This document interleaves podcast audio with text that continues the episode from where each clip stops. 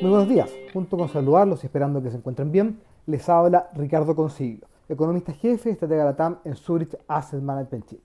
Hoy voy a comentarles acerca de los últimos datos de inflación. La inflación de Chile en el mes de marzo aceleró tanto en el total como en la sin alimentos y energía, es decir, excluyendo los componentes más volátiles de la inflación. La inflación del mes de marzo se ubicó en línea con las expectativas de mercado, alcanzando un crecimiento en el mes de un 0,4%, en donde 9 de las 12 divisiones que componen el IPC entregaron incidencias positivas, 2 incidencias negativas y una registró incidencia nula. De esta manera, destaca la caída en alimentos y bebidas de un 0,4%, en donde la contracción más importante fue la de aguas minerales, refrescos, gaseosas y jugos de fruta, seguido por las frutas. Por su parte, las principales alzas se observaron en educación con un incremento de un 2,7%, vestuario con un aumento de 1,4% y transporte con incremento de 0,9%, los que son explicados por un aumento de los combustibles y lubricantes seguido por el precio de los automóviles. de esta forma, la inflación sin alimentos y energía aumentó en el mes un 0,5%, por, por sobre el 0,2% mostrado en el mes anterior. La energía, en tanto, se incrementó en un 1,7% en este mes.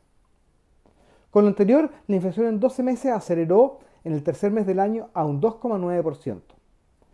Por su parte, la inflación sin alimentos y energía alcanzó en 12 meses 2,6% por sobre el 2,4% que había alcanzado el mes anterior. Esperamos que para los próximos meses la inflación continúe acelerando, ubicándose por sobre 4%, explicado principalmente por los componentes más volátiles, en particular por el mayor precio de la energía impulsado por los precios del petróleo que se encuentran por sobre los niveles registrados en el pic de la pandemia. Sin embargo, estos incrementos serían transitorios y esperamos que la inflación converja a la meta en la primera parte del 2022, con lo que no esperamos cambios en la conducción de política monetaria por parte del Banco Central en el corto plazo. El índice nominal de remuneraciones retrocedió en el mes de febrero un 0,3%, por debajo del incremento de 1,1% que había mostrado en el mes de enero. Con esto, los salarios nominales han crecido en 12 meses un 4,1%, mientras que los salarios reales lo han hecho en 1,3%. Por actividad económica, los sectores comercio, manufactura y construcción son los que anotaron mayores incidencias anuales positivas en los indicadores.